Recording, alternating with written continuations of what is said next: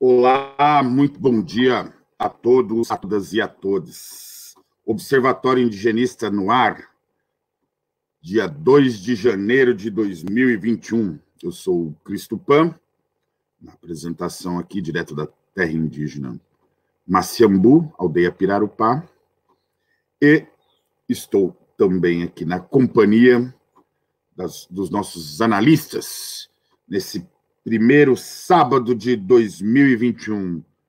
João Maurício Farias e Nuno Nunes, vamos hoje tocar esse sábado maravilhoso, de sol lindo, pelo menos aqui da onde eu falo, o nosso Observatório Indigenista, um programa de análise política das questões indígenas do Brasil e também do mundo, indígenas e indigenistas Pois bem, então, desde já é, agradecemos aí toda a equipe da querida Isabel Schmelli, um feliz ano de 2021 a toda a Rádio Cultura do Paraná, que também nos retransmite pelo rádio ali no estado do Paraná para mais de 30 cidades. Nosso Observatório Indigenista aqui, uma iniciativa que a gente pede desde já que você curta, se inscreva acione o sino para receber as nossas entradas ao vivo e também mande seu comentário, sua pergunta é, para o nosso programa, para os nossos analistas e também convidados. Lembrando que aqui a gente tem lado e tem posição, é fora Bolsonaro e fora Mourão. É, o site ali para poder acompanhar o programa, caso você opte pela cultura 930.com.br ali nas redes, nas suas redes sociais, ou dar aquela fortalecida ali no sistema antigo, um esquema maravilhoso, novo, aí para quem não conhece das antigas, que nem eu, João e Nuna, que estão há mais tempo nesse planeta, que é ouvir ali no seu radinho, que eu espero que muitos possam nos acompanhar ali na, no seu dial 930 AM, se estiver no estado do Paraná. Vamos fazer aqui nossa saudação inicial com os nossos analistas. Vamos começar com ele, ali das pradarias do Rio Grande do Sul. Bom dia, João Maurício Farias. Bom, bom dia, Curé, bom dia, Nuno, bom dia quem está nos, nos assistindo agora e quem vai nos assistir. Bom dia, pessoal da FM 930, Rádio Cultura. Não, é a AM 930 do, de Curitiba, né? E mais um, um ano que se inicia, um ano que promete muita, muita confusão. É só olhar o cenário e ver que, que a coisa vai pegar fogo, né? Bom, mas é, mas é isso aí mesmo, e esse, esse país precisa queimar energias negativas né, para que esse governo militar e miliciano tem feito nesse país, e é preciso que a gente ah, faça isso, revolver isso para poder viver um, um, pouquinho mais tranquilo e feliz nesse país. É uma história trágica que a gente está experimentando, e aí só depois eu, eu comento mais, e temos, abrimos o ano com uma reintegração de posse acontecendo na terra indígena Choclen, de posse aí do Instituto Chico Mendes, no município de São Francisco de Paulo. Depois eu comento melhor aí. Mas vamos lá. Vamos lá. João Maurício, nosso cientista social, mestre em, em psicologia social, é, doutorando agora, professor educador indigenista. Sem dúvida, está nesse momento, né? A gente está acompanhando as notícias aí, vamos tocar mais no assunto sobre essa reintegração de posse. Vamos aqui direto com o meu, meu parente, ali direto do, das, das lonjuras de São José. Bom dia, Nuno Nunes. Bom dia, Cris, João Maurício. Feliz 2021 para vocês e para todos e todas, todos que nos ouvem, nos assistem. Um ano de muita batalha aí que eu desejo para todos e todas. Um ano de muitas vitórias e muita força, muita alegria para enfrentar essas lutas que a gente está enfrentando. Hoje, dia 2 de janeiro, vamos com a marca de 902 vidas indígenas perdidas para o Covid-19, total de. E casos confirmados, 43.524. Lembrando que isso são os dados gerais, né? Não são os dados detalhados, que são aqueles casos que passam batido e nem são testados, né? Com certeza, muitos, muito mais mortes, muito mais é, casos aí que não foram feitos exames, porque o Bolsonaro e os militares do Partido Militar deixaram guardado para eles, ou para sei lá quem, os, os exames no, no estabelecimento no aeroporto, agora estão querendo já racionar a vacina, dizendo que a vacina não vai ser para todos, vai ser só para alguns, e o povo que se lasque, filha da puta, fora Bolsonaro, fora Mourão. Perfeito, Nuno. Lembrando aí, para quem não acompanhou as notícias dessa semana, os, os investigadores, é, pesquisadores que estão acompanhando já afirmam peremptoriamente está em 50% abaixo os números oficiais de mortes e contaminados. Só chegar ali, dar uma busca na internet, você já confirma essa, essa informação. E se está 50% abaixo, toda pesquisa que divulga esse número deve ter no mínimo ali 30% a mais de morte e por aí vai. Isso também segundo os dados que nós indígenas colhemos juntos em nossas entidades, COIAB, que foi inclusive premiada internacionalmente pelo aplicativo que monitora a, o Covid, bem como a nossa querida Arpinsu aqui do, do, do, do sul do, do, Brasil e a PIB, Articulação dos Povos Indígenas. Nossos dados são diametralmente opostos aos dados oficiais da CESAI. Então, por ali nós já tiramos uma média. Mas vamos ao, ao tema aí, saudando esse ano de 2021, como diria o nosso querido Orivaldo, personagem aí de Nuno Nunes. O 2020 já foi, agora estamos em 2021. E é o seguinte: é, é chutar a cabeça de burguês pelas costas, é tijolada, vai ser loucura esse ano, vai ser um, uma doideira. Mas nós vamos fazer um recuperado aqui muito importante sobre as demarcações das terras indígenas. E, e a gente tem ali, trouxe alguns números, algumas. O ex-presidente FHC, no seu período, demarcou 145 terras indígenas. Fernando Collor, ali que antecedeu, antes antecedeu Itamar, mas antecedeu o Itamar, que foi o presidente empichado, esse também foi empichado, 121 terras. E Lula, 79. Dilma, acho que o quê? Quatro? Cinco? Nem me lembro. Foi somente naquelas. No, no, nos meses de abril ali. E Bolsonaro não demarcou nenhuma e, e já se comprometeu que não vai demarcar terra alguma. Zero. Necas de Pitibiriba.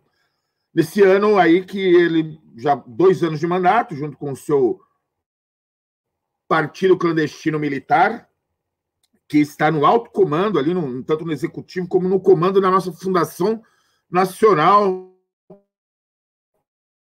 Índio, a FUNAI. E a FUNAI, todos sabem, presidida por um delegado da Polícia Federal e toda militarizada nas suas coordenações regionais, não está seguindo nenhum movimento para garantia e a promoção dos direitos dos povos indígenas como a sua própria missão estatutária.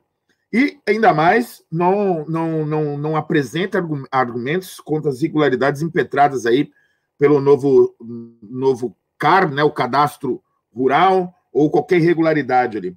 O que será de 2021 diante disso aí? Qual é a perspectiva, se há uma perspectiva de mudança desse política engenharia de demarcação da cisterna brasileira, do, de, política de Estado e da nossa Fundação Nacional do Índio, eu, Cristo Pan, junto com João Maurício Farias, não vamos fazer essa análise no programa de hoje. programa. Então, a internet está uma coisa de louco, está caindo aqui. Mas seguimos. Dois anos sem demarcação de terras indígenas no governo Bolsonaro.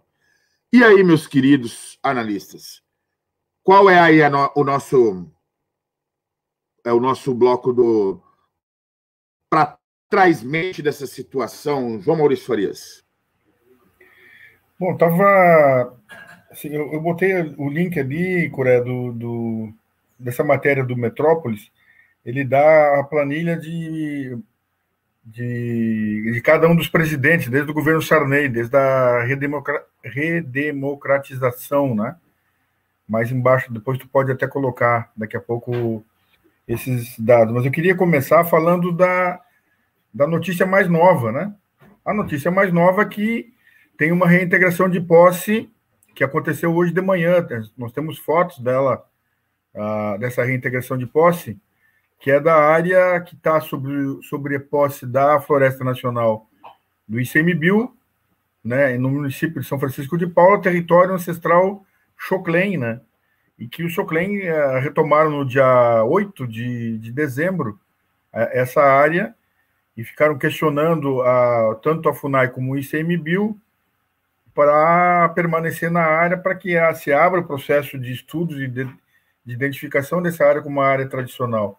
E essa reintegração de posse ocorre. Eu quero trazer primeiro, antes de ir no direto ao ponto, quero trazer assim, tem o tema dos governos que não estão cumprindo a Constituição, mas também nós temos o tema de outros setores do Estado brasileiro que estão contribuindo de uma maneira decisiva para que não aconteça as demarcações. No caso, né, o ministério, um juiz de primeira instância de plantão no município de Caxias do Sul, no Rio Grande do Sul, que é o já vou falar sobre isso, que é o responsável pela, pela área de São Francisco de Paula, deu reintegração de posse, e o STF manteve a, a reintegração de posse da primeira instância, não cumprindo o que um outro ministro, o Faquim, determinou no período inicial da, da pandemia que não houvesse nenhuma reintegração de posse.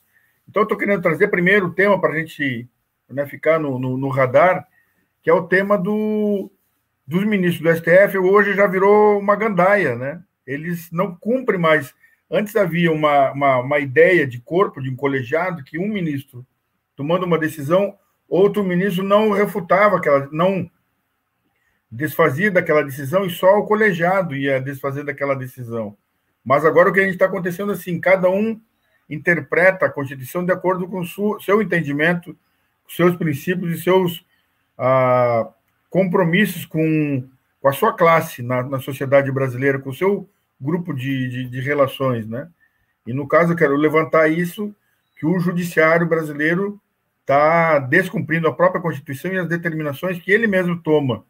Né? Então, o Foquinha determinou uma coisa e o, Lu, o Luiz Fux determinou outra, né? que é a confirmando a decisão da primeira instância. Eu trago isso e agora, se tu puderes trazer ali, Coreia no Metrópole, ele traz a, a, uh, os dados ali da, da, das demarcações, o Sarney, né, que era um governo que era um presidente que vinha ligado ao, à, à, arena. No período da ditadura militar, ele sai da arena, vai para o PMDB, e aí ele entra no, no primeiro governo pós a ditadura militar, ligado ao Tancredo Neves. O Tancredo Neves morre, ele assume o, o comando do, do Estado brasileiro e ele faz 67 demarcações. Na, na, medida, na primeira eleição direta para presidente, ele tem Fernando Collor de Mello, que ele ficou só dois anos no governo e ele fez 121 demarcações.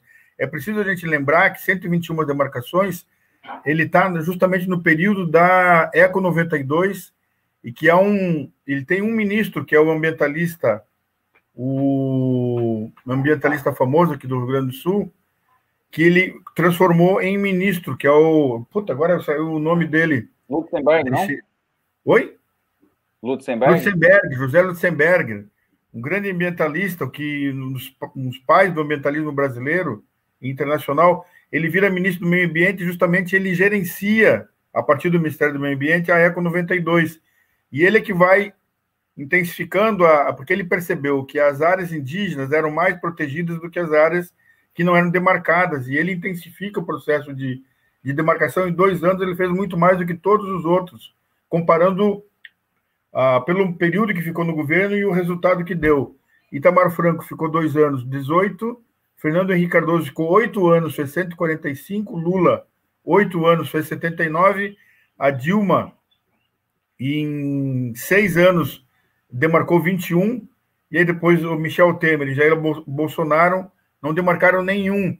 E é, e é preciso a gente correlacionar isso ao avanço do agronegócio no comando do Estado brasileiro, a influência do agronegócio e a expansão do agronegócio como, como matriz econômica para o país. Ela tem correlação direta, né? Isso é uma informação interessante que trouxe o, o aquele professor da Universidade Federal de Santa Catarina, participou do nosso programa, do IELA, ele, ele lembra que é o período que também se avança muito na, na fronteira agrícola no país. Então, o avanço da, da fronteira agrícola, do avanço político do, do agronegócio no comando do Estado, vai fazendo com que vá diminuindo até o ponto de, bom, o Temer, dois anos, e o Bolsonaro, dois anos, nenhuma demarcação de terra, só que a gente tem ainda né, o avanço do comando do agronegócio brasileiro sobre a política indigenista, que é o que, que a gente tá, dá para ver consolidado agora. Né? Agora, além de ter. Antes tinha uma certa a, a autonomia, não diria completa, mas tinha uma certa perspectiva de cumprimento da Constituição a partir do, dos agentes da FUNAI, ela vai deixando de acontecer ao ponto que agora a, a FUNAI é comandada por militares, por um policial federal que estão cumprindo plenamente os interesses do agronegócio brasileiro na FUNAI. E aquela figura da que a gente poderia pensar aí da de um cavalo de Troia, né? Esse atual presidente da FUNAI, um cavalo de Troia no espaço que deveria defender os índios para atender os interesses do, do agronegócio, né? Tem uma outra matéria Curé, que é o, o, o tema do cinco principais pontos de conflito entre o governo Bolsonaro e indígenas, da BBC da um blog da BBC, uh, ah, é BBC de Londres, né? Mas ela tem aí uma sucursal no, no Brasil que ela vai dar conta dos cinco principais uh, principais conflitos, ou principais uh, que, que influenciam para a não demarcação das terras indígenas no governo Bolsonaro. Eu vou mencionar os títulos, dar uma mais abaixo ali da matéria, depois das fotos dos indígenas, tudo vai chegar ali. A primeira é a, o temas de, de, grandes temas de conflito é o interesse do, do, do atual a, grupo que está no comando do Estado brasileiro. Aí tem militares e tem o próprio Bolsonaro associado aos, aos produtores do agronegócio, eles paralisam completamente as, demarca, as demarcações e os estudos de demarcação no país. Só acontece, eventualmente, algum estudo de demarcação quando um juiz federal determina que haja, ah, de fato, as demarcações. Aí depois a gente tem o segundo item, mineração em terras indígenas, que é a, a cobiça do, desses agentes que comandam o Estado brasileiro de intensificar a, a, mineração em terras indígenas. Tem o projeto de lei que busca né, liberar, legalizar o, o avanço ilegal sobre as terras indígenas para exploração mineral das terras indígenas. Atualmente há invasões, e um dos casos emblemáticos é na terra indígena Yanomami, e segundo eles próprios, e a PIB tem mais de 20 mil uh, garimpeiros no seu território, né?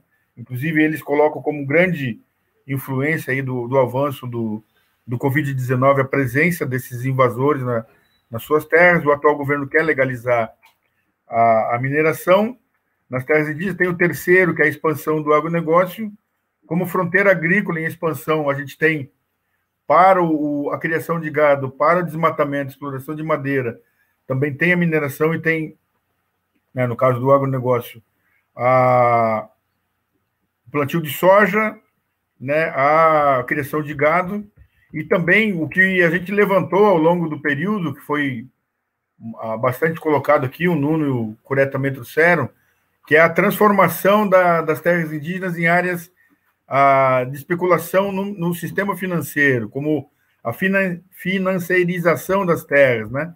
Não está aqui colocado como um item dessa matéria da BBC, mas é um dos itens que a gente poderia acrescentar como sexto, né? a questão da, da, da integração dos povos indígenas à sociedade nacional. Aí o governo Bolsonaro, militarizado ou militares, com Bolsonaro sendo o, o fator espantalho, que já tem um militar que já identificou como ele como um, um, um espantalho das políticas do, do governo, né, no sentido dos interesses que, que comandam o país. Depois a gente pode conversar mais sobre isso. Mas tem é uma volta a 50 anos atrás, do ponto de vista da, da perspectiva uh, etnoantropológica, né, que é considerar pessoas atrasadas, povos indígenas, povos atrasados, e precisariam ser reintegrados à sociedade nacional.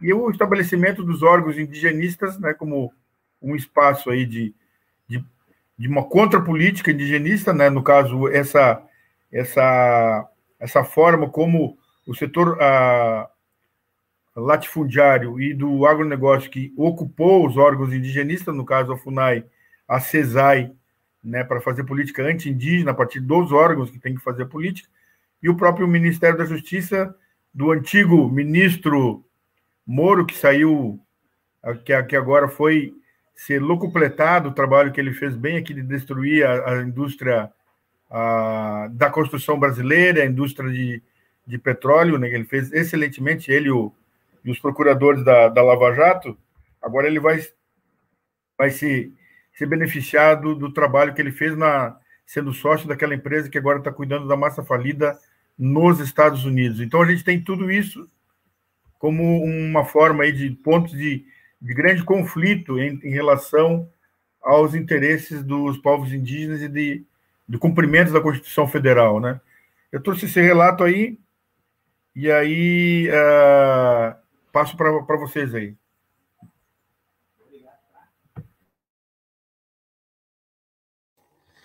Muito obrigado, João Maurício, João Maurício Frias, é, que trouxe aí essa, uh, nesse primeiro bloco aí os acontecimentos históricos que perpassam o nosso tema de hoje, que é a demarcação zero, que ocorre aí no governo é, de Bolsonaro, governo, como a gente sempre alerta aqui, já fazem dois anos, ilegal de Bolsonaro, eleito de forma fraudulenta né, em 2018.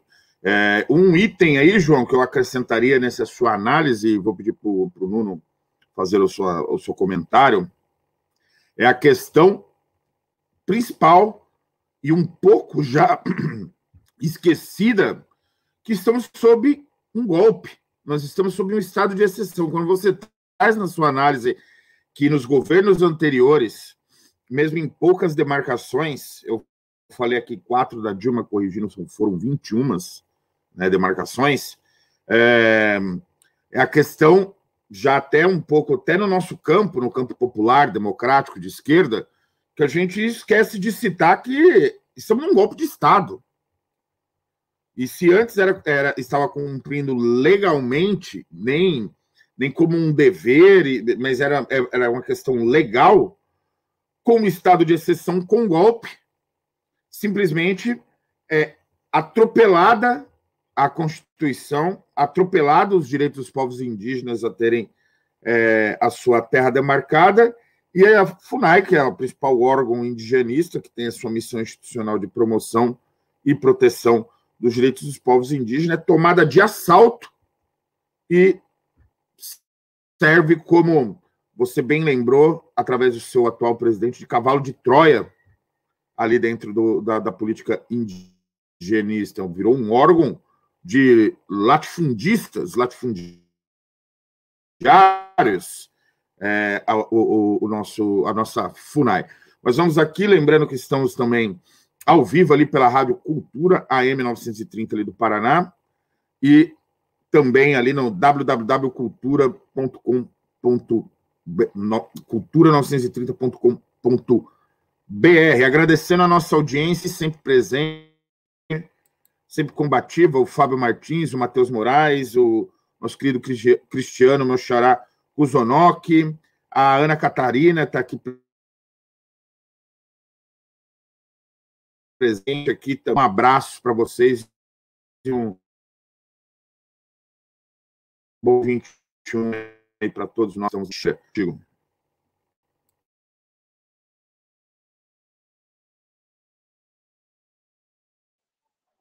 Opa, vou lá então. É, análise do, do, desse para trás mente aí o que, o que aconteceu nesse período, conforme o João já, já comentou, né, e o Cris também, eu só acrescentaria que a gente tem dentro desse golpe, né, dessa não, não é um golpe como foi em 64, em que os militares do Brasil, é, capachos dos militares dos Estados Unidos, é, ocuparam né, o, o, o, Palácio do Planalto, onde estava lá alguns poucos na resistência, é, né, inclusive o Darcy Ribeiro era primeiro ministro ali, como é que chamava na época, já chamava Casa Civil, né, era ministro da Casa Civil, e no período do governo João Goulart, né, ah, então os militares eles chegaram e tomaram de conta e com a conformidade, né, com a, com a, com a autorização ali do, do, da, da presidência do, do Congresso, né, da, da, da diretoria do Congresso, dizendo, ah, o, o presidente João Goulart sumiu, então alguém precisa ocupar o, o, a presidência da República e não vai ser a Câmara né, dos Deputados, então os militares foram lá e,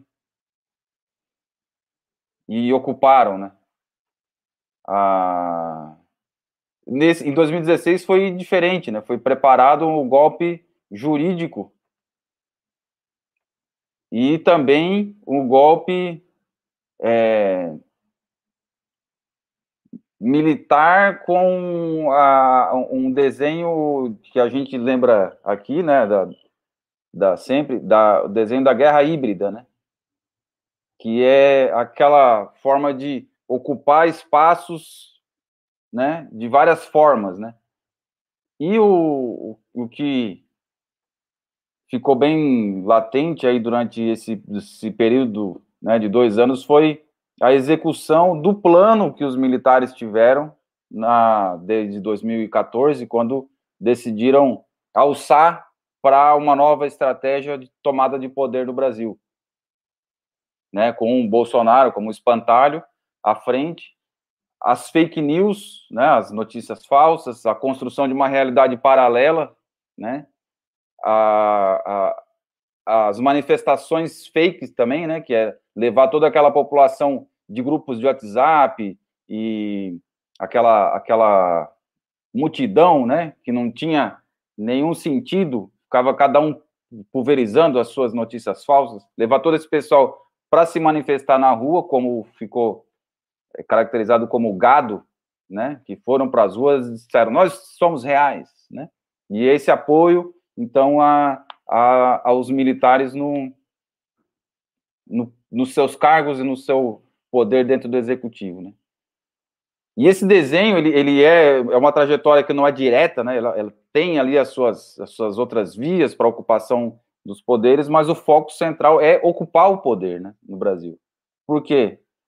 De uma vez de dentro do poder, né, do, do, do, do centralizado no executivo, se tem o controle da inteligência, né, das informações todas que acontecem na internet, né, com o gabinete de segurança institucional, onde está o general Heleno, né, se tem o controle de todas as, as, as trans, transmissões de, de dados no país, né, se tem a formação de, de, de pastas e pastas de, de dossiês de cada brasileiro, né, a partir dessa do, do, do, sistema de Big Data, né, que consegue trabalhar com, com muitos dados, e tu tem ali, junto disso, uma criminalização de quem se desejar criminalizar.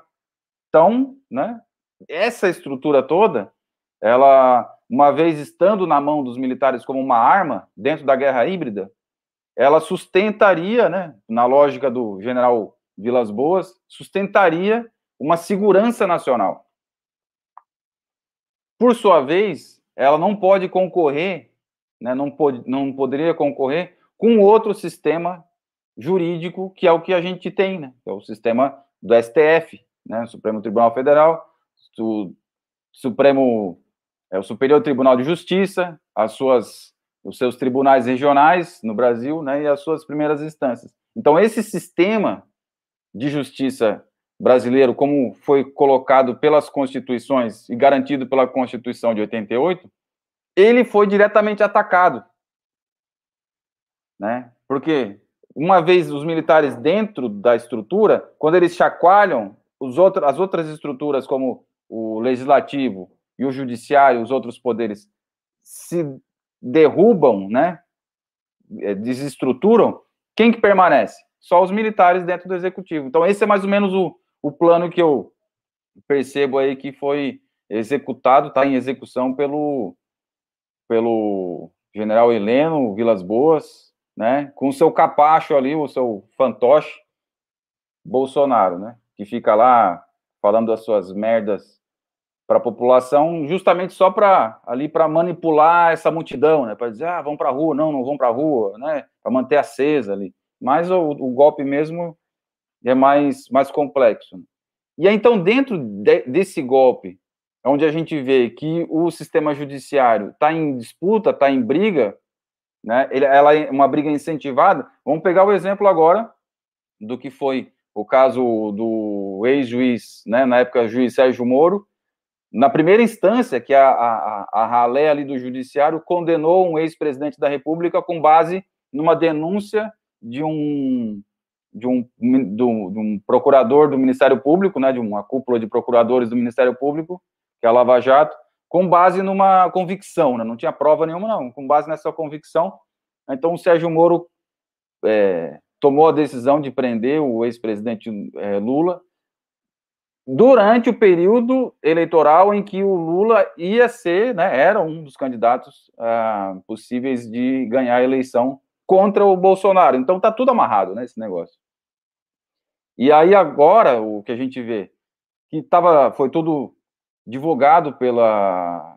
Foi tudo, não. Algumas coisas foram divulgadas depois que o hacker de Araraquara, lá, o, o né, invadiu o Telegram do, do pessoal da, da Lava Jato e, e, divulgou algumas coisas ali com, junto com alguns jornais, né? The Intercept e alguns outros jornais que, que divulgaram algumas pequenas coisas, mas tem muitos dados ainda. E a defesa do Lula solicitou, então, que tivesse acesso a esses dados para ver o que, que os procuradores e o que, que o Moro conversava, né, na época. E o STF disse: dê acesso aos dados para a defesa do Lula. Até agora não foram dados, né? Tipo, até hoje, de manhã, nesse horário que a gente está falando aqui, pelo menos, não, o juiz de primeira instância não deu, não permitiu o acesso à defesa do Lula, né, aos dados. O que, que é isso? ele está descumprindo diretamente uma ordem do Supremo Tribunal Federal, né, que é uma a instância máxima que está dizendo execute. E aí, então, o que a gente vê? Que deu certo o plano do general Vilas Boas e do general Heleno de botar ali a, a, a, a em, em, briga né, as próprias as próprias instâncias diferentes do as próprias diferentes patentes dentro do sistema judiciário brasileiro. Né? Isso é um ponto da guerra híbrida que a gente percebe.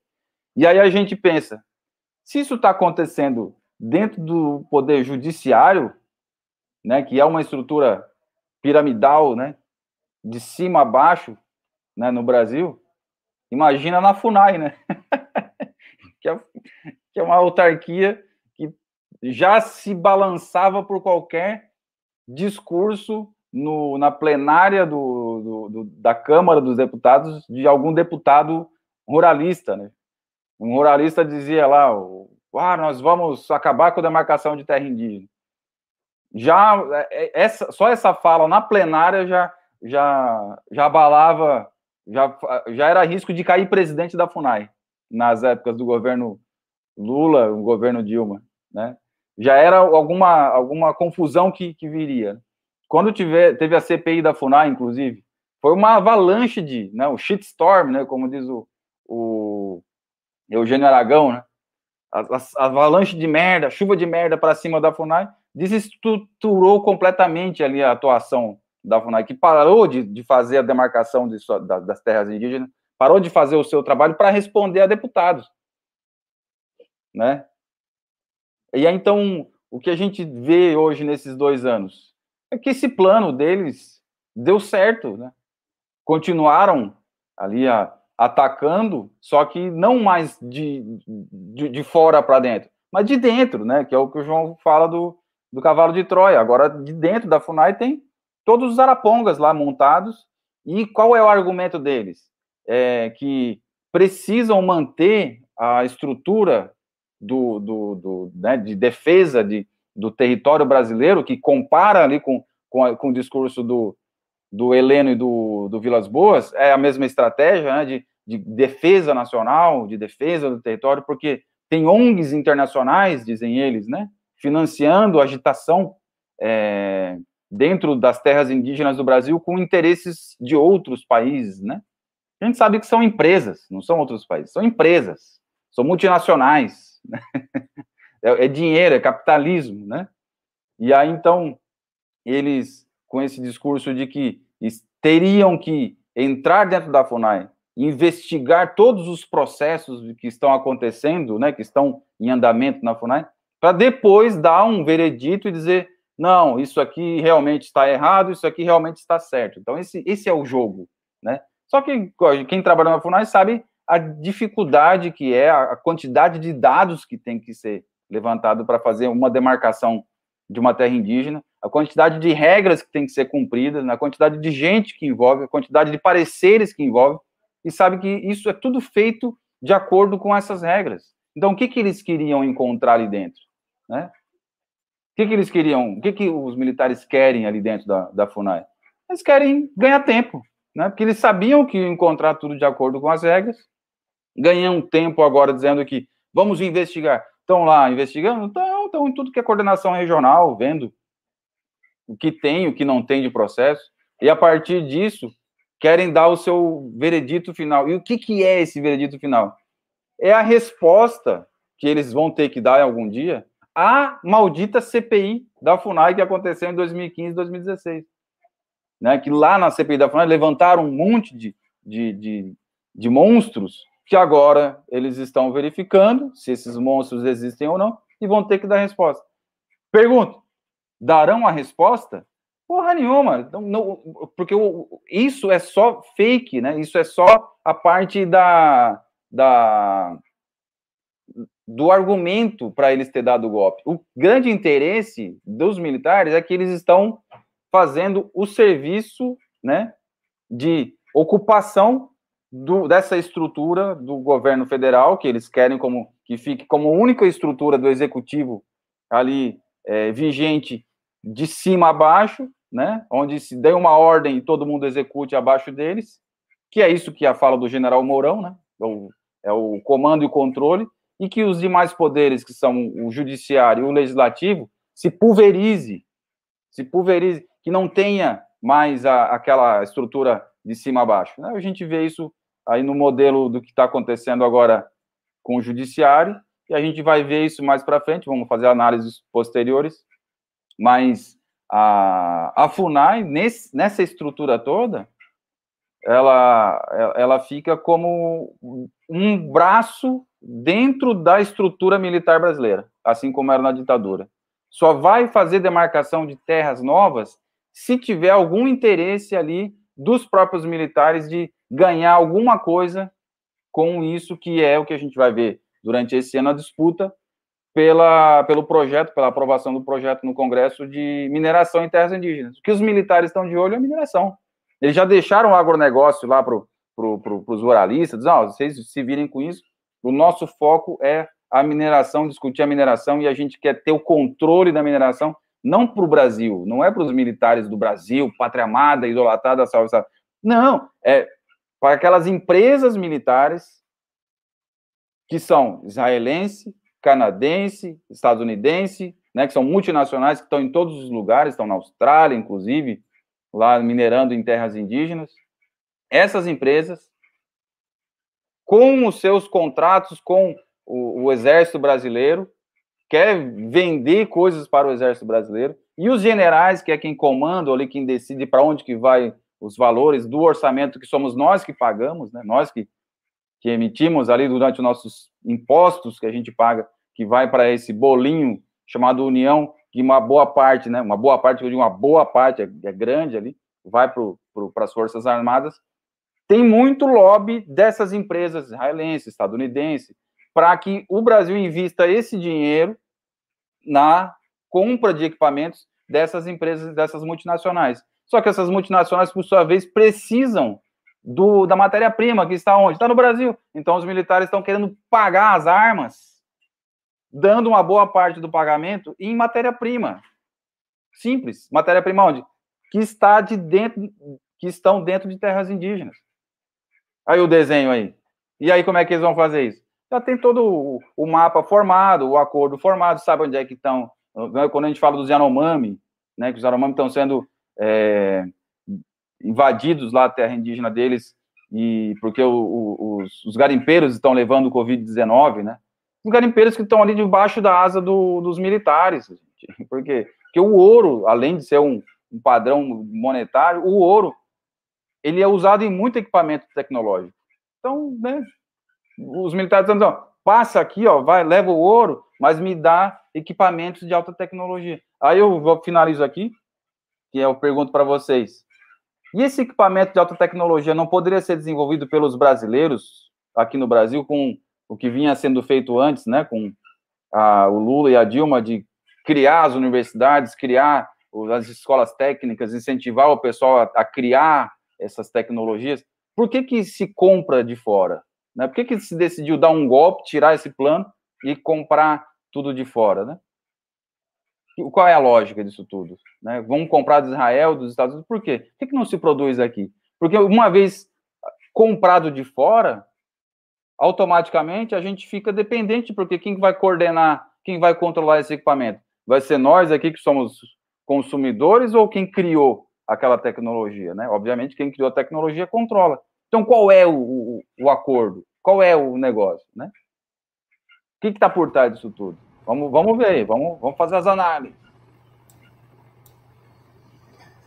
Brilhante, esse foi Nuno Nunes, filósofo, educador, indigenista, mestre, doutorando e um monte de outras coisas mais. E aqui eu vou me dar a licença poética de parafrasear o nosso magnânimo Rogerinho do Ingá, piloto do, do, do, do, do Choque de Cultura ali, personagem de Caíto Miner, é o imperialismo, otários, né?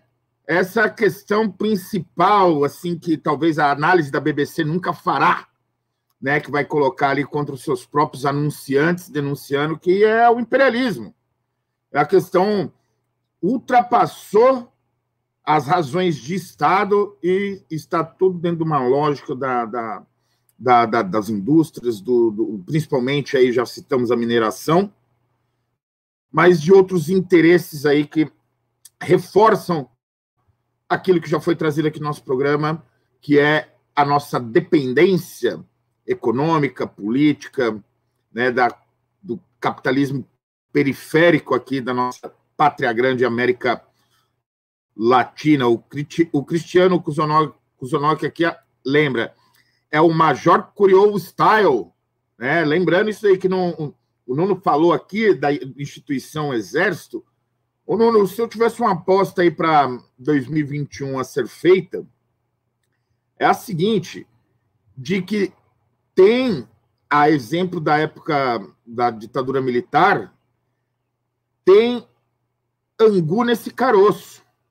Não é um, uma razão de que vai vir é, beneficiar o exército brasileiro eu não vou dizer nomes aí, mas a desconfiança de que tem nego ali que está interessado aquilo que, que o, o, João Maurício trouxe sobre o Moro, é, de que tem militar aí sonhando com um emprego ali, com uma comissão a colar, uma aposentadoria mais gorda. Tem muita gente envolvida aí, porque esse golpe não foi dado à toa, é uma questão muito maior aí. Estamos aqui ao vivo no Observatório Indigenista aqui no YouTube e também na Rádio Cultura AM 930 ali do estado do Paraná e retransmitindo para mais de 30 cidades. Quem está hoje no nosso programa é Observatório Indigenista são os nossos analistas sempre presentes aqui, permanentes do nosso programa, João Maurício Farias, Nuno Nunes, Nuno Nunes e eu, Cristo Pan, na apresentação. Vamos aqui passar para o nosso segundo bloco aí do que é o, o para frentemente, né? O, o, o, o que virá, o que será, o que será, o que será o amanhã, né? E vamos aí passar para o João Maurício, o Fábio Martins, nosso querido Fabão aqui, ele fala: tecnologia da, informa da informação são outra forma de dependência.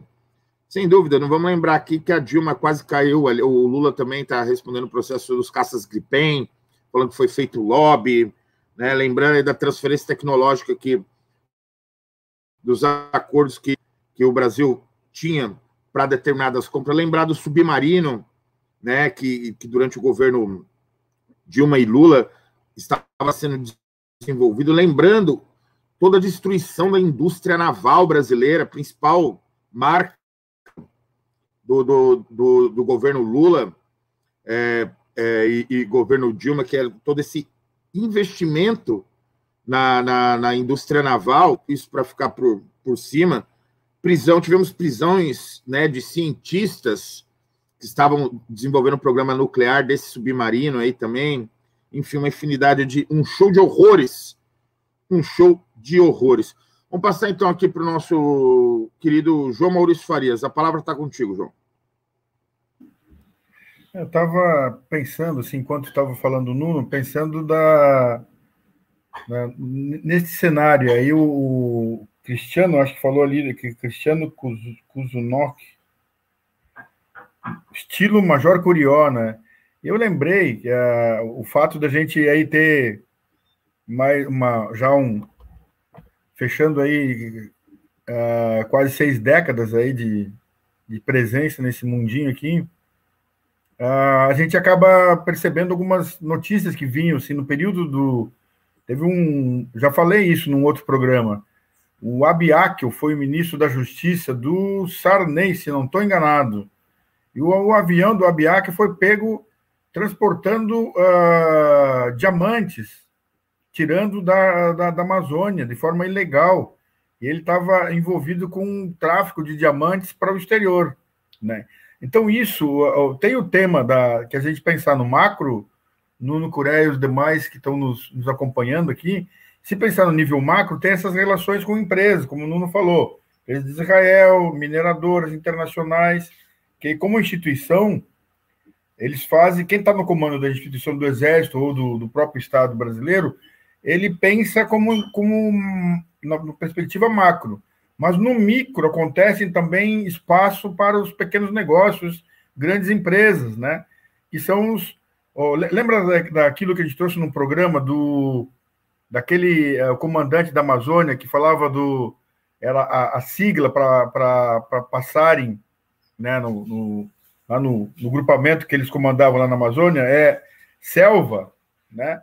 A gente sabe que não tem controle, que, que não tem controle porque eles não querem, que o controle significa também deixar passar o que interessa, deixar passar os pequenas, né, uh, pequenos uh, trânsitos de, de mercadorias que, que os favoreçam individualmente, que a gente também é, uh, como indivíduo, tem seus interesses particulares, e nos interesses particulares pode ser que aconteça semelhante ao que aconteceu com o avião desse ministro, como aconteceu com o avião ainda não explicado do presidente da República, dos 39 quilos de cocaína na Espanha, né? Que é um troço, assim, muito estranho, né?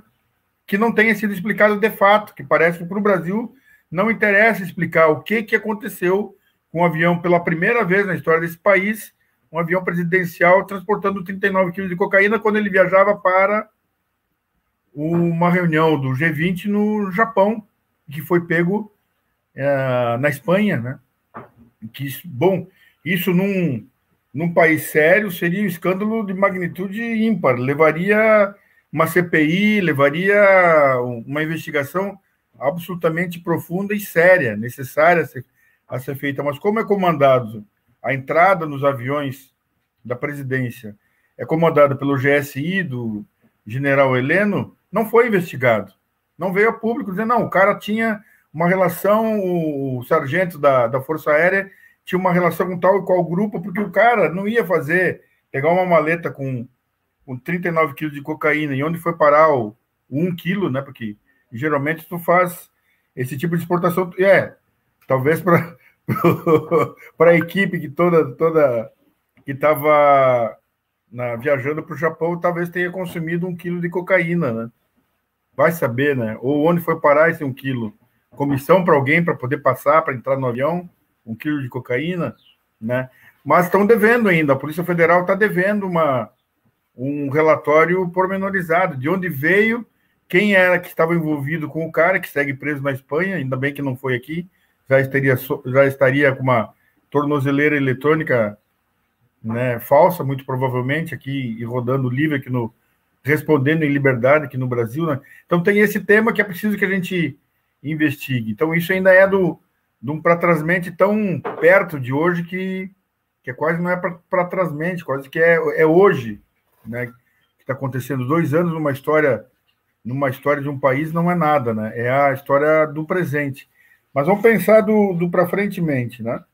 A gente, eu, eu me arriscaria a dizer Nuno Curé e os demais aí, que enquanto perdurar esta situação do comando do país ser comandado por militares, não haverá nenhuma demarcação de terra indígena. Enquanto os militares não voltarem para a caserna, não vai haver demarcação, porque eles querem avançar sobre as terras indígenas. Os militares que estão no comando do país hoje querem avançar sobre o território indígena. Então, não dá para pensar que vai ter demarcação perdurando essa situação. E a gente tem aí um coronel que deu uma entrevista para o programa Coisa de Política, né? Se não estou enganado, o nome o Felipe, um rapaz aí de, de Criciúma, um coronel chamado Marcelo, não vou lembrar o nome agora, se não lembrar, me passe. Pimentel. Marcelo, Marcelo Pimentel, um coronel lá do, do Nordeste, né? Se não estou enganado, de Recife, né? Ele foi brilhantemente colocou todos os pontos onde o comportamento dos atuais militares que estão se apoderaram do país, ele fez críticas bastante profundas a essa, essa forma como os militares se colocaram para comandar o Estado. E ele coloca, de uma das coisas que ele coloca é: papel do militar é no quartel. Né? O papel do militar não é na política. Se quer política, deixa de ser militar. Né? Então não é na política, não é da gestão do Estado. Eles têm que cuidar da parte que. Isso, exato, né? Ah, o, o Piero Lerner também aponta várias coisas aí. E o Marcelo colocou, eu acho que até sugiro que, que assista esse programa do Felipe, que é um programa brilhante, assim, se conseguiu informações absolutamente interessantes a partir de uma pessoa de dentro do, do Exército. E ele vai apontando vários comportamentos que eu, eu, ah, eu, eu, chego a trazer, e aí a gente até não está falando de terra indígena, mas eu chego a trazer o seguinte: vi um outro artigo de, um, de uma pessoa que eu não vou lembrar agora o nome, mas ela fala, faz, essa semana ele publicou, ela faz uma menção ao que poderá acontecer em relação aos militares no Brasil, em relação ao que aconteceu nos militares na Argentina após a Guerra das Malvinas, a malfadada Guerra das Malvinas, que foi uma guerra produzida pelos militares na ditadura militar da Argentina, que produziram uma guerra para ver se continuavam a mobilizar a população para um objetivo só, que era defender a Argentina frente à Guerra das Malvinas contra a Inglaterra. Só que o tiro deles deu para a culatra, rapidamente eles perderam a guerra, morreram um número bastante grande de jovens que deram despreparados, que não tinham uh, equipamentos para poder suportar ao frio nem o, o, poderio naval uh, inglês. E os militares, a, após esse período e na redemocratização da Argentina, eles não conseguiam sair nem fardados na rua, porque eram achincalhados, eram criticados e eram cobrados do, do, de todos os erros que eles tinham cometido na ditadura e também na Guerra das Malvinas. A gente e esse esse comentarista ele, ele diz que é possível que aconteça o mesmo que os militares no Brasil. E esse comando aí que deu o golpe no país, que é possível, é necessário que eles tragam o nome de um de um artífice desse golpe, que é o, o general Etchegóin, no período do Temer, né, que ele articulou com o Temer isso e com o general Vilas Boas, né? É preciso trazer o nome desse, desse general e que eles estão cavando... que foi chefe que foi chefe militar durante o governo Dilma, não só do Temer, Isso. mas também trabalhava Exato. diretamente ali. Putin, Putin é, daquele filme do Snowden, herói ou, ou sei lá o quê, já, já tinha cantado essa bola aí para Dilma. Falou, Dilma, tá ali, ó, gabinete lado a lado teu aí. É, e aí, e aí tem, tem esse, é, é, é, esse. Não é dormindo com o inimigo, mas é trabalhando com o inimigo do lado, e a gente sabe, ele experimentou isso na FUNAI, onde tem sabotadores, onde tinham. Né, os sabotadores no, no, no macro estava acontecendo com o governo Dilma, e no micro ele experimentou também na FUNAI, numa unidade pequena, né? Pessoas que trabalhavam no sentido para derrubar o, a, a, gestão. Isso aconteceu com, com a Dilma, e os caras tramaram o golpe de dentro do do Palácio do Planalto com o morador do Palácio do Jaburu. Né? E aí, e, e isso é preciso que a gente coloque para os militares, bom, não vão fazer demarcação de terra indígena porque tem interesses particulares seus, muitas vezes de enriquecer, e também interesses de, associados às empresas. Eu acho que isso é preciso que a gente lembre isso, né? Ah, e também ah, o, o tema da, do, do que eles vão servir mais dia menos dia. A, a, história, a história não é linear. Então, se eles estão achando que eles vão uh, fizeram um golpe, que vão ficar 30 anos no comando do país, não vão ficar, não, vão, não tem como, como permanecer 30 anos nesse país. E algum dia a casa cai. E o dia que essa casa cair, é preciso que a, que a gente tenha coragem e que os que nos, nos sucederem nos movimentos nos sociais, tudo, tenham coragem de a botar um a um, né, estabelecer processos de investigação um a um e chamar eles à, à justiça. Chamar Moro, chamar Dallagnol, que destruíram a, a possibilidade de um país soberano, chamar todos esses militares também a, a, a responder processos judiciais e a terem seus, seus no mínimo, no mínimo, né, o seu cargo a, sendo a, destituído do seu cargo e que eles, que eles passem pelo que eles estão fazendo e que eles paguem o, o mal que eles estão fazendo para esse país. E, agora voltando aos povos indígenas, te passo no. Não, João. No... Fala.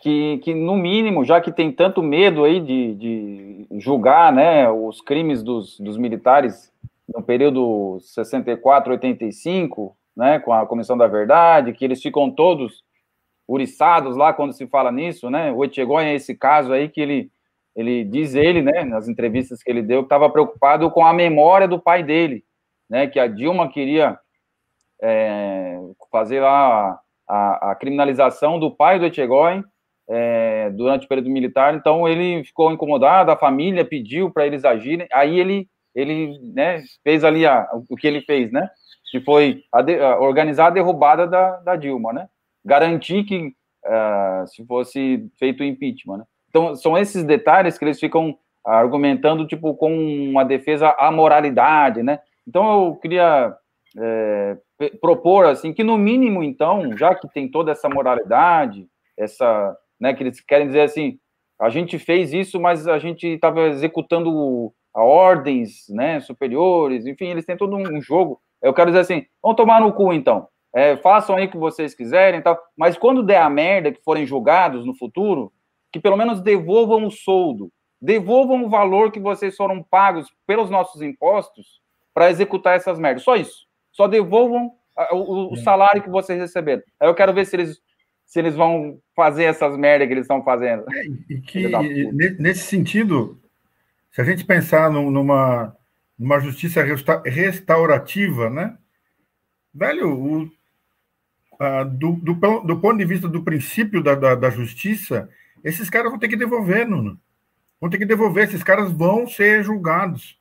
Se a gente não conseguir julgar agora num período curto, esses caras vão ser julgados. Como é que esses caras ficam dando espaço para destruir a, a, indústria nacional? Agora compraram um, um, satélite, a Força Aérea Brasileira comprou um satélite da Finlândia, que o INPE está dizendo que não ajuda em nada a monitorar a Amazônia, mas eles querem ter o satélite para contradizer o, a qualidade do trabalho do INPE para dizer que não está desmatando a Amazônia. Mas é uma picaretagem absurda, um troço inacreditável, 145 milhões para um satélite que não faz o que eles querem que, que faça. Então, é um troço, é um desmando absurdo. Eu sugiro, aqui eu não, não eu peço até escusas assim, por não ter, eh, por não ter uh, uh, separado a, a, matéria, mas eu li hoje de manhã, José Luiz de Fiore, que é um sociólogo, ele faz uma análise dos dois anos do Bolsonaro e do, também faz menção ao golpe que foi produzido, e ele vai trazendo assim toda essa, essa uh, uh, as questões que, que, que dão conta dessa destruição do país e que dão conta do, disso, inclusive assim que, bom, em algum momento eles poderão vir a pagar pelo que eles estão fazendo, que é um troço inacreditável, é um troço assim, é, é uma falácia absurda eles falarem que estão fazendo em nome de defesa da pátria. Mas que pátria é essa, né? A pátria do, do império, a pátria dos outros, não o país, não o Brasil, né? É um troço inacreditável todo o trabalho de desfazimento que vem fazendo. E aí, por último, quero trazer o tema da, da do Covid-19, né? A gente, é, quando tem, ele fala, senhor, não, não é eu que estou falando no sentido que eu estou inventando agora, mas ele cita textualmente do general que é ministro da Saúde, de uma incompetência em todos os sentidos, que não consegue nem comprar seringa para vacinar as pessoas. O cara não conseguiu, de, de, logística, não entende absolutamente nada, né? E que e ficam fazendo uma situação assim de, de brinquedo com a vida de 200 mil pessoas. Quero dizer assim, o atual governo, quero repetir que também não é eu que estou inventando, o atual governo e os militares são responsáveis pelas 200 mil mortes, sim. Isso, em algum momento, vai cair nas costas deles. Vai cair. A gente já tem o atual presidente sendo questionado no Tribunal Penal de Haia, em função do genocídio contra os povos indígenas. Vai cair, um dia cai a casa. Cai a casa e esses caras vão ter que responder judicialmente por crime de lesa pátria, do ponto de vista econômico, por crime de genocídio contra a humanidade, por trabalharem para extermínio dos povos indígenas. E um dia a casa cai. Há uma lei de retorno, né? E essa lei de retorno, ela, ela, ela vai, tudo que, que é jogado para um, num lado, um, um outro momento ela retorna. A vida não é linear, ela tem essa... E é, é uma questão de, de mobilização das forças e que eu estou confiante, talvez não seja para um período tão curto que a gente consiga experimentar assistir isso, mas como eu diria aqui no, no, no no, como a gente dizia aqui, brincando, que o que é dele está guardado. Esperem. Passo para ti, Nuno, passo para vocês. Beleza, João Maurício Farias, aqui, nosso analista, é, e também cientista social, professor, educador indigenista, fazendo aqui o um balanço do para frente mente aqui, lembrando de toda essa radiografia do poder, dos podres poderes brasileiros aqui. É, uma, uma esperança, né, João, um brilho de, de, um, de um tesão de um jovem de 15 anos e a sabedoria de um tiramói. Mas eu, eu, eu, assim, João, acho que quando acontecer, e lembrando que o Nuno trouxe ali da, da Comissão Nacional da Verdade, é, que nem foi julgamento, na realidade foi o, o, a tentativa de fazer um inventário dos crimes das ditaduras desde o período Vargas até o, o, o momento atual ali, é, já mexeu com um brilho da caserna que não quer saber de história, não quer saber nem do que se propunha. Mexeu com brioco, não é com brio, é com é, é mexeu, a, a, questão da memória e do falso moralismo ali de Etchegóin é, é, é, já mostrou a capacidade, aliás, já demonstrou o medo que, que esses militares têm da história. E, obviamente, num, se fosse um julgamento mesmo, o Fábio lembrou aqui do, da questão do, do Pinochet, e acho que a Argentina e o Garzão ali no, no, no, no, e o pessoal ali do Paraguai fizeram a Argentina mais avançada na punição, com gente condenada à prisão perpétua, inclusive, é, que é mexer nisso no, na memória do pai dele, é mexer no bolso da família dele. E aí é mexer no bolso desse pessoal. Você falou, devolvam os soldos. Eu vou além, Nuno. Eu vou além.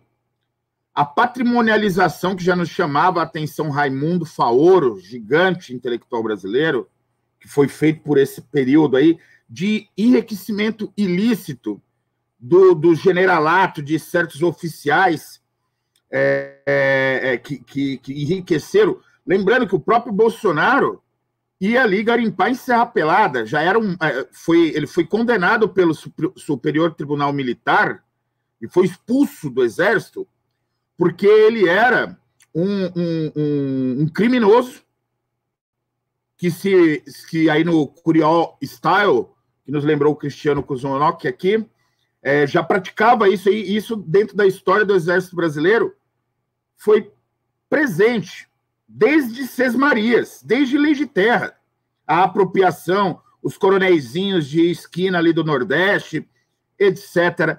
e tal. E eu vou aqui é, pedir vênia ao, aos senhores aí para lembrar da, da questão que os mais jovens talvez tenham esquecido.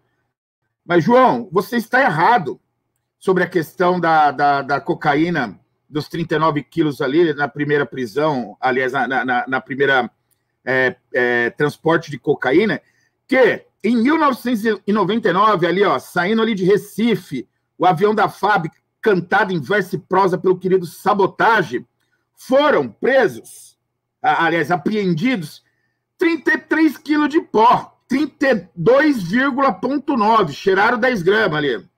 Meteram 10 graminhas para dentro, não foi um quilo, não. Os caras eram mais, era menos narigudo nesse período aí. Meteram só 10 graminhas para dentro, foi preso. Indo para onde? Indo para Espanha. Olha essa rota, em 99, indo para Mallorca. E aonde que foi descer o, o, o, o Biricutico agora? Na Espanha.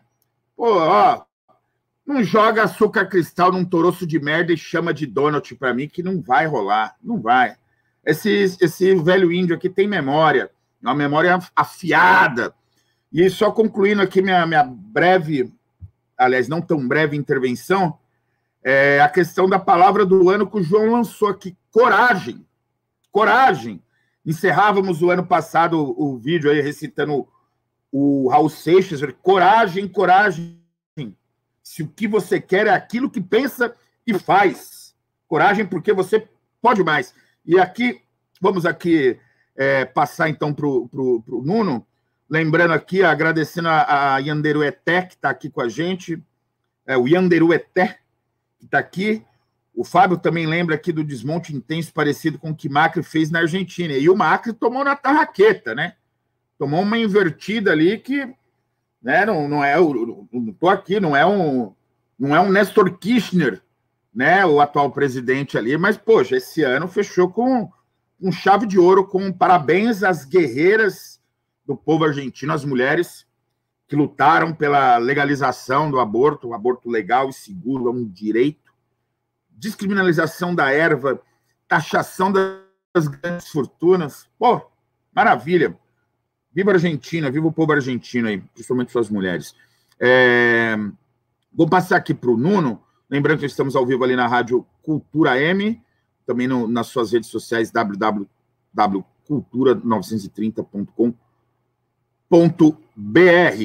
A palavra aí, Nuno, está com você e ao pé do bambuzal. Quanto tem bambu, manda flecha. Na canalha-ocracia brasileira.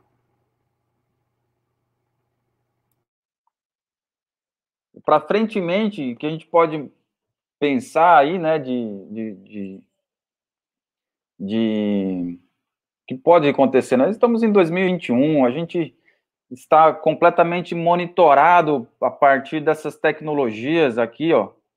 Isso aqui, há, há 20 anos atrás, comentava minha companheira guerrilheira, antropóloga, que comentou um pouco aí anteriormente, é, 20 anos atrás isso tinha o tamanho de um carro, né?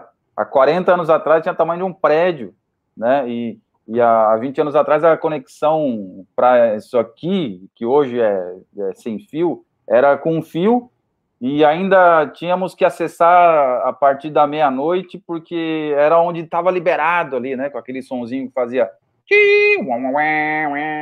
Né? Então, agora tá, tá tudo, e o, tudo controlado. Não, não, só, só uma parte aqui, e o pessoal preocupado com pessoal aí, os terraplanistas, aí o pessoal falando, não, vacina, já ouvi isso aqui até dentro da aldeia, não, o chip da besta, não sei o que lá. Besta somos nós e já estamos todo mundo chipado, galera. Eu sempre falo isso aí pro pessoal.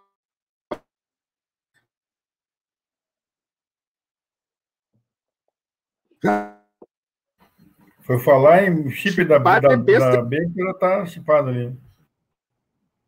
Ah, é, o Nuno começa a o Nuno começa a falar mal do Etchegonha aí, vocês trazem aí, ó, começa a acontecer isso aí, ó. ó o Nuno tá travado ali. Não, tô aqui, tô aqui. Tá ouvindo? Vou continuar aqui, ó.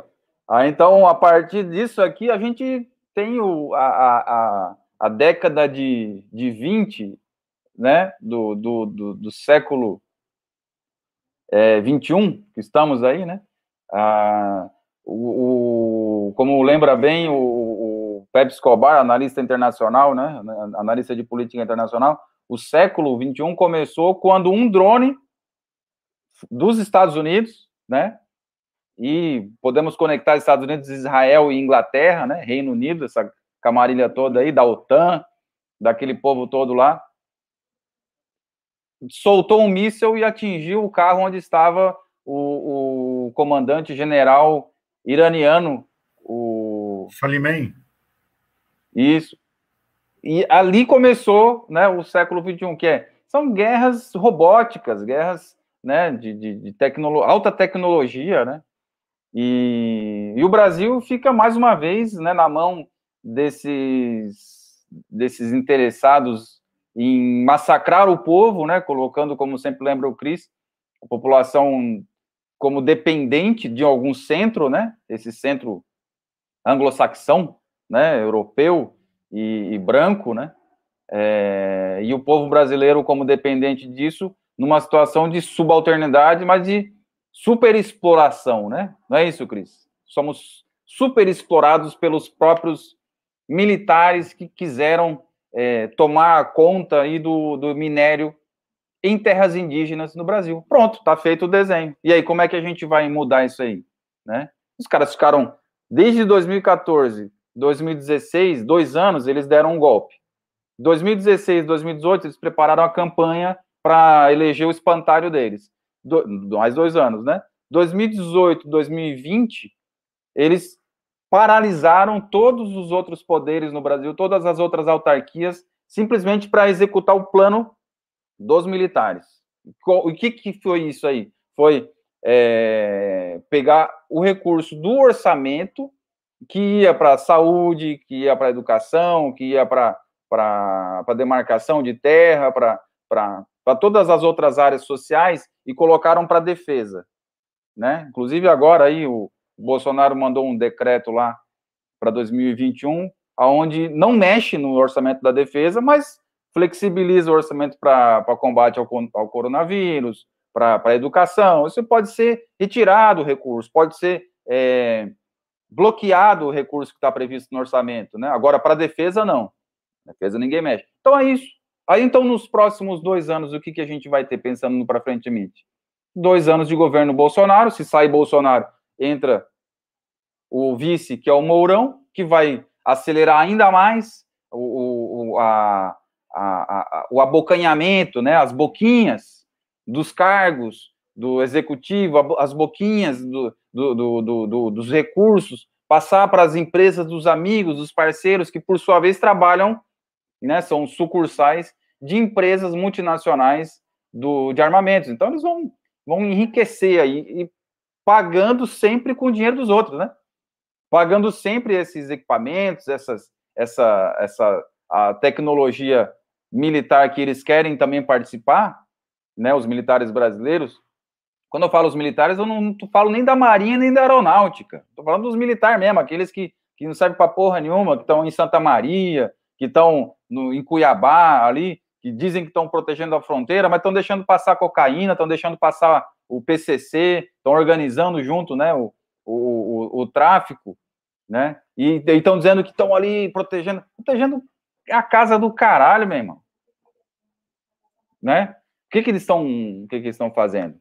Estão, estão organizando, estão, enfim, já fizeram isso do, no período militar de 64 a 88, né? Inclusive, agora foi preso um dos, dos traficantes ali de Ponta Porã, que era um cabeção, que foi colocado lá para coordenar o tráfico pelos próprios militares naquela época. Né? Agora mudou, agora já não é mais aquele cara, agora é o PCC, enfim. Estão aí fazendo todo o, o jogo.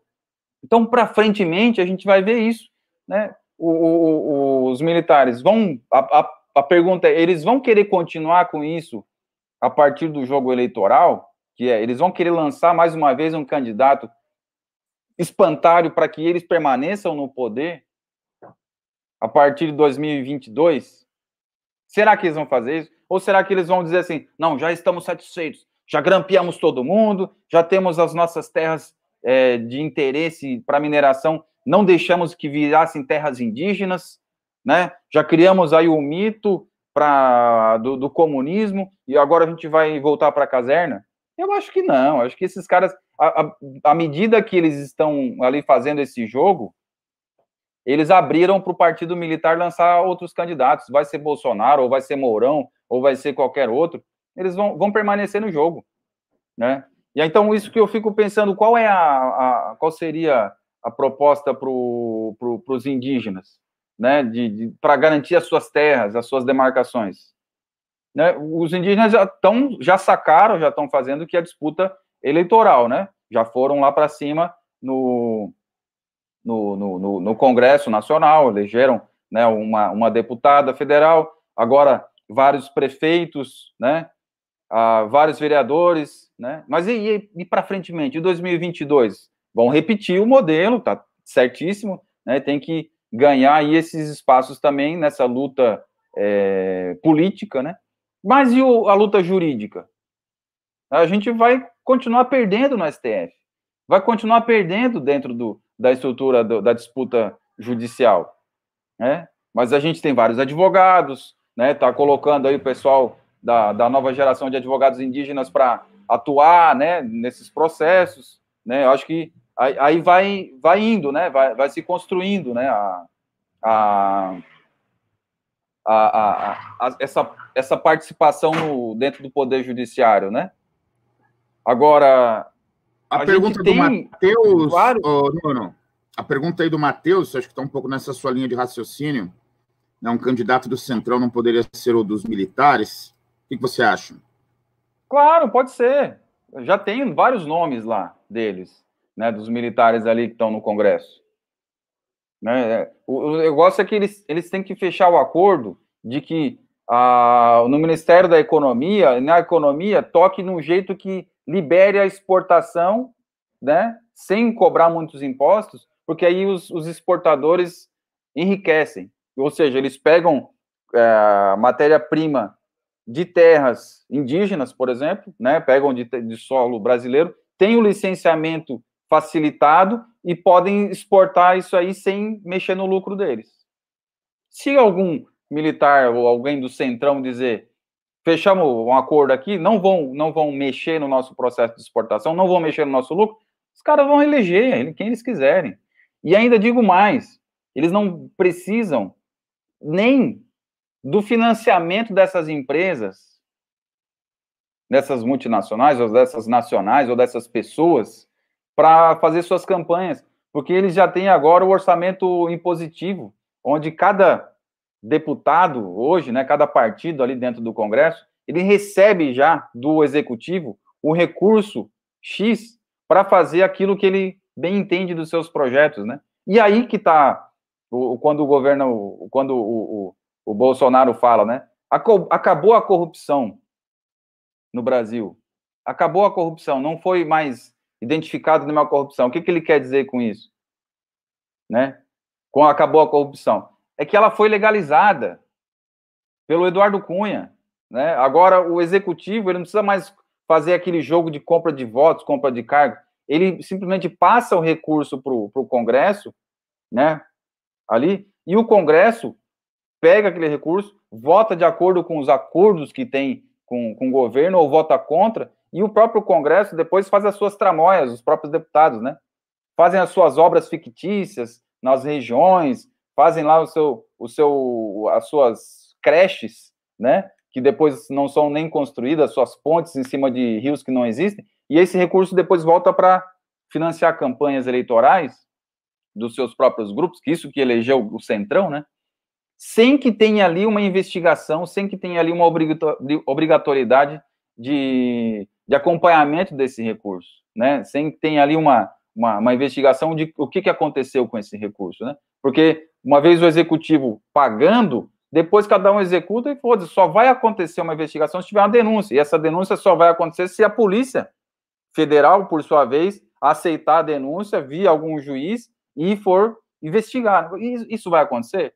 Olha, vai acontecer se algum desses deputados entrar em desacordo com o governo. e sim. E o governo está na mão de quem? Está né? Tá na mão do, do, aparelho militar, né? O, o, os militares, o partido militar aparelhou todos os, os, órgãos de investigação. Então, esse jogo mantém um esconderijo de dizendo assim, ó, façam aí as suas falcatruas, desde que votem comigo. Se não votarem comigo, eu vou investigar vocês. Aí eu vou prender vocês. Pronto, é o Estado policial. E aí, quem que vai se dar bem nesse jogo, né? Obviamente, quem tem ali os recursos, quem está eleito, né? Quem está tá, tá, tá nessa disputa desses recursos do, né, da, da, emenda impositiva, né? E, então, pensando assim um para frentemente, eu acho que a gente vai ter aí que voltar a, a grande e velha a, e vitoriosa estratégia do Chico Mendes, que é o empate. Né? Se eles querem nos atropelar, então a gente vai lá e, e se junta e vai atropelar um, não, vai ter que atropelar todo mundo aqui, né? E aí então todo mundo junto. Se eles querem derrubar uma árvore, então a gente abraça a árvore, vai ter que cortar a gente e a árvore. Né? E aí então busca esse empate. Vai ter que ser isso aí por mais dois anos, né? Para que no futuro a gente consiga uma, uma solução de, né, voltando ao tema das demarcações de terras indígenas, que é onde os próprios indígenas façam a, a sua, com as suas organizações, façam os seus registros, os seus relatórios, né, com antropólogos, com ambientalistas, que construam essa memória documentada, para que no futuro isso sirva de registro para ser usado nos processos de identificação, porque nesses próximos dois anos não vai ter isso a partir da FUNAI, né, não vai ter esse registro, esse reconhecimento a partir da justiça. Então, esse, essa elaboração da papelada, da burocrata, tem que ser continuada, e a minha sugestão é que seja feita pelos próprios, pelas próprias organizações. Né? Tipo, um, uma coisa que a gente faz aqui, né? A gente faz um registro semanal do, no, no semanário do Observatório Indigenista, já com essa intenção, né, de apontar coisas que fiquem registradas aqui, que possam ser usadas no futuro, né, de acordo com aquele tempo histórico, né, por exemplo, agora, já está registrado desde a semana passada e essa semana o caso do, da etnia Laclano-Choclen no, no Rio Grande do Sul. Né? Estão lá reivindicando a sua terra e tudo mais. Agora teve uma reintegração de posse contra eles, né? se retiraram para não ter conflito, né? mas está registrado aí que é uma área tradicional, uma ocupação tradicional, um território tradicional, que vai ter que ser feita aí um, um estudo né, para dizer se é ou se não é. Quem deveria fazer esse estudo era a FUNAI. Vai fazer? Não vai fazer. Mas os próprios indígenas, né, com o apoio das organizações sociais, podem fazer e garantir esses registros, né, com as universidades e tudo mais. Então a gente vai ficar aí mais dois anos fazendo isso para preparar para um futuro onde mude o governo e os militares não, não se aventurem de novo aí, né, ou se aventurarem, a gente ter um outro nome para bancar contra esse partido militar e de jeito nesse país que a gente volte a ser um país decente, né? Que esses caras não precisem mais sair do, da, da caverna dele, da, da caserna deles, e que sejam julgados pelos crimes que cometeram e que serão, sejam punidos por esses crimes. É isso.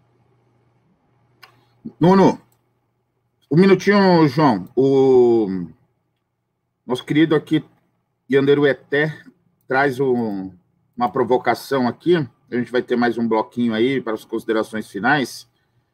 E ele fala do o acordo Milicos-Congresso não tende a ser de consciência, sempre com a faca no pescoço. Rodrigo Maia, por mais podre, tem um passado.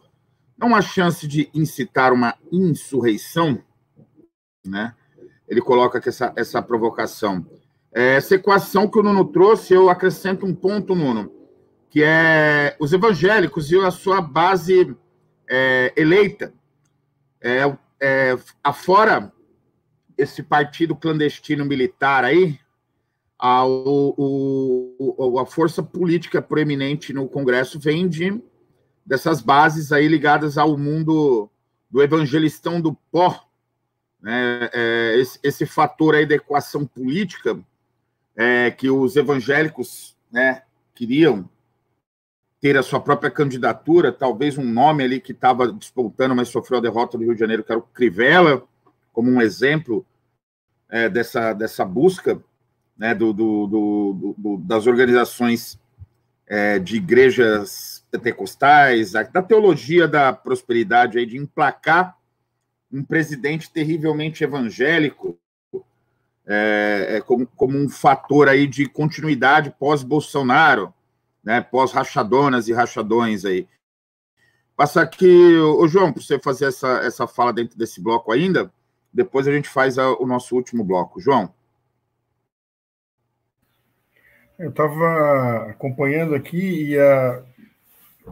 o que me, me, me bateu assim, a gente está numa situação que essa semana ele experimentou o semana que passou, o Bolsonaro trouxe à tona de novo o tema da Dilma, né?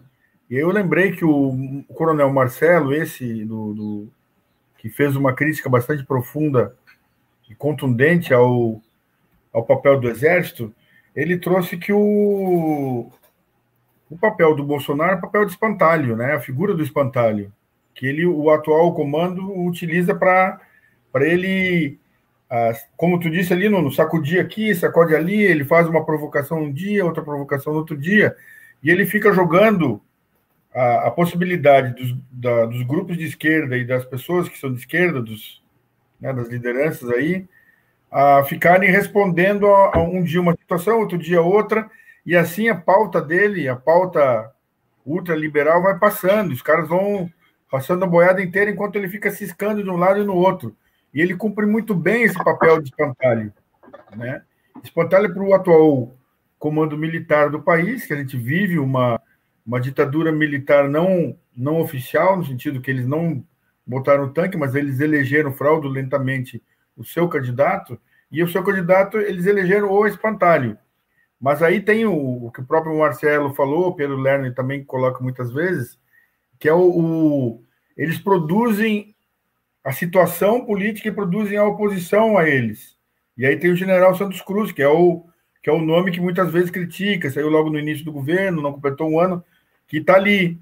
É o, como, como eu diria, ele tá na, saiu do, do, do, do jogo, mas está na reserva. A qualquer momento pode ser lançado ou como vice de algum candidato de direita ou como candidato, dependendo da situação, é o nome que eles podem colocar, se o Mourão não se consolidar, é um nome que eles podem trazer como reserva moral. Eles têm, eles estão né, mais sujos do que pau de galinheiro, mas aí tem uma reserva moral que diz, olha, mas eu não estava lá, eu, né? E aí a gente tem, eu acho é que... Santos Cruz, né, João?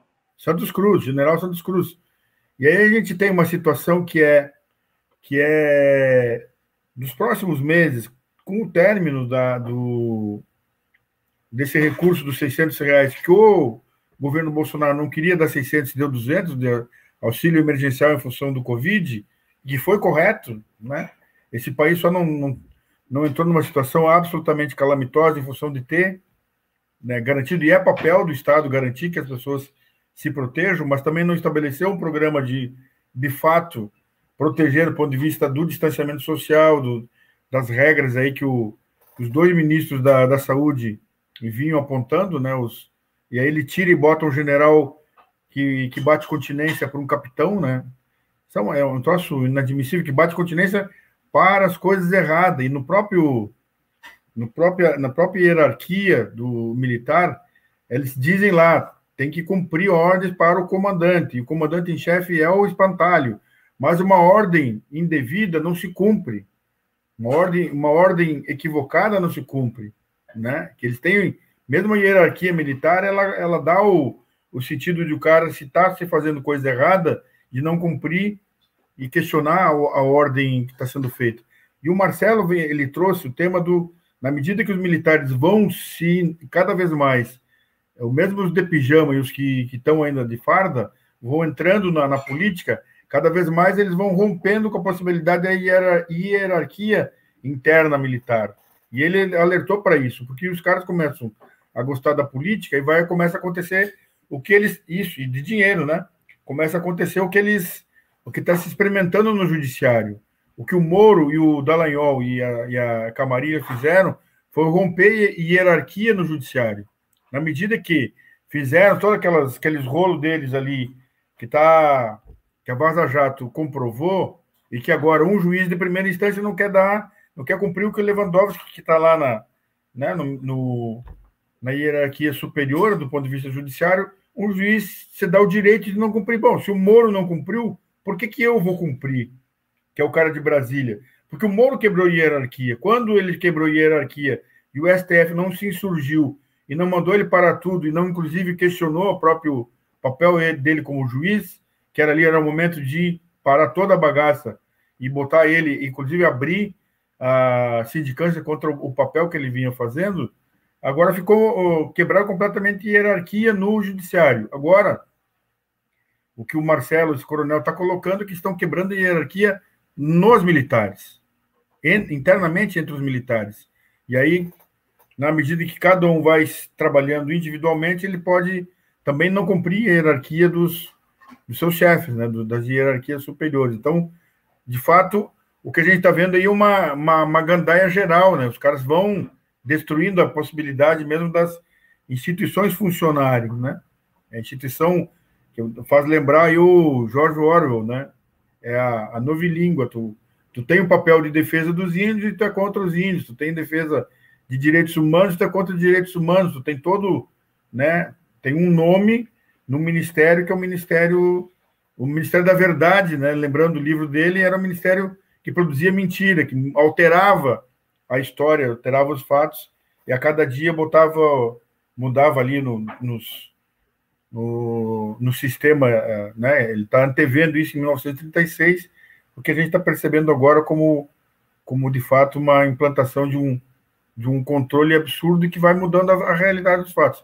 Voltando ao tema do Choclen, aí para concluir, a, a, o que me, me, me, eu fiquei preocupado porque assim a, a, saída deles poderia dar conta de, de uma, entre aspas, uma normalidade jurídica e eles serem desrespeitados novamente. Mas eu acho que é uma situação, como tu trouxeste, Nuno, e aí o Walter Benjamin, ele traz que determinados períodos históricos, a, de, de acordo com os movimentos, eles podem recontar a própria história, eles podem trazer o tema do que eles foram vilipendiados e explorados e né, expropriados de um período, dependendo da correlação de forças, eles podem trazer e recontar a, a sua própria história.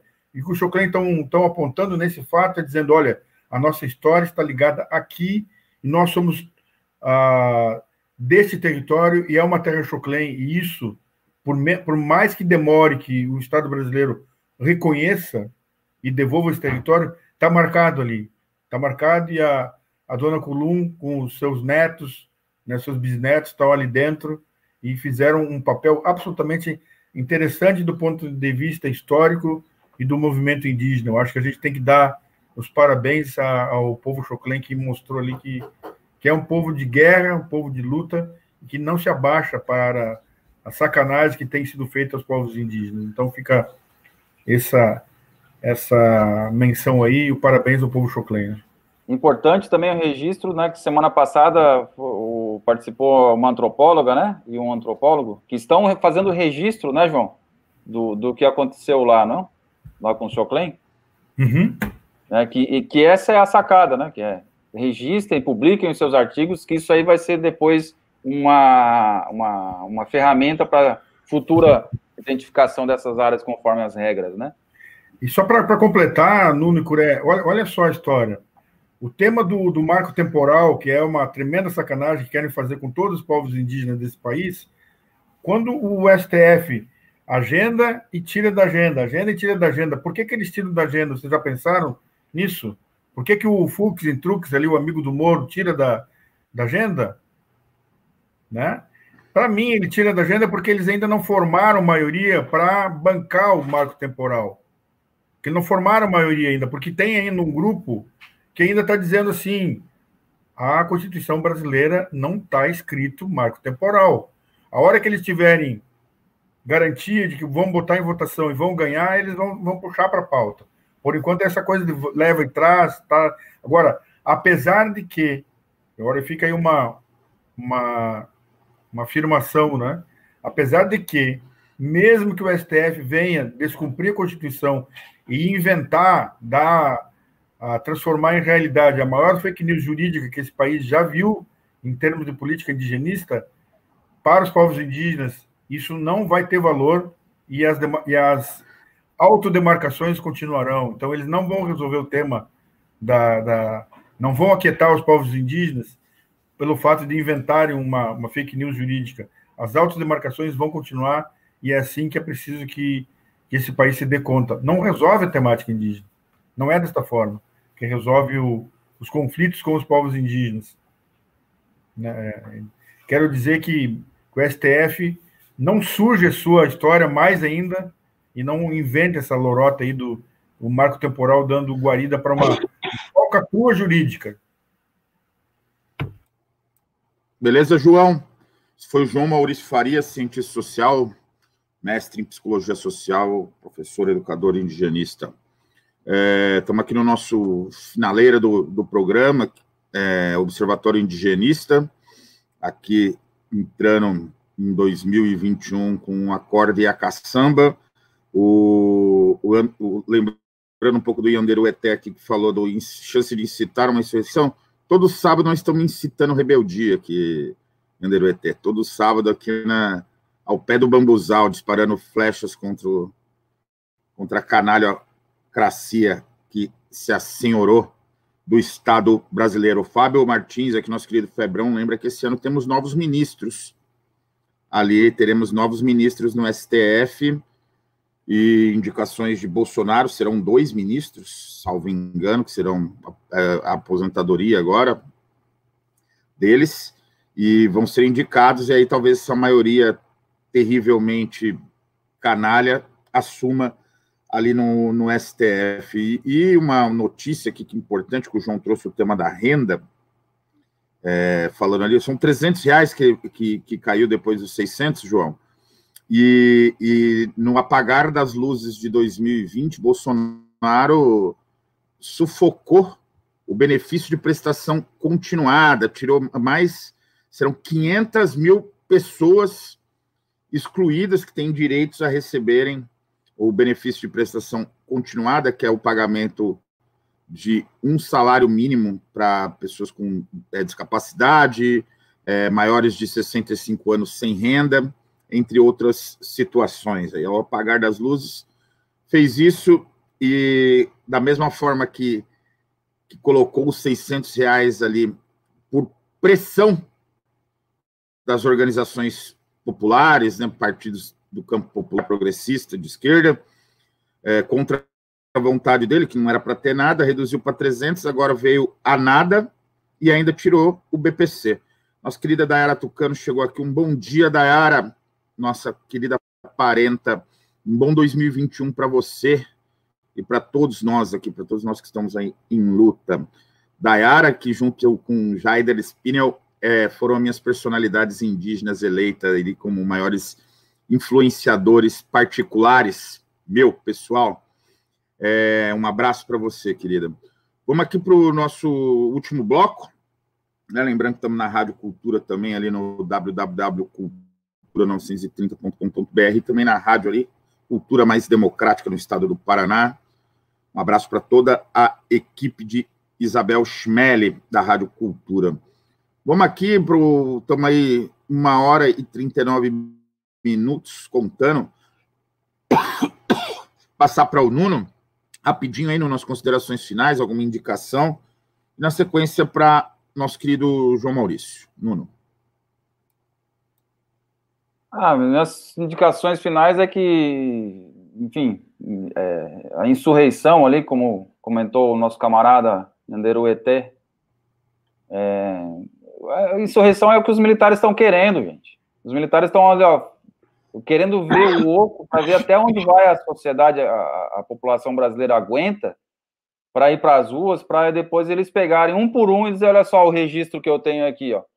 Nhanderu ET, assiste Observatório Indigenista, Observatório Indigenista é feito por três é, indigenistas que estão já enquadrados na, na, na CPI da FUNAI de 2015, está aqui o, a, a, foto deles, já está tudo registrado. Esses caras aqui já sofreram processos é, tais, tais, tais. Aí vai, vai amarrando uma coisa com a outra.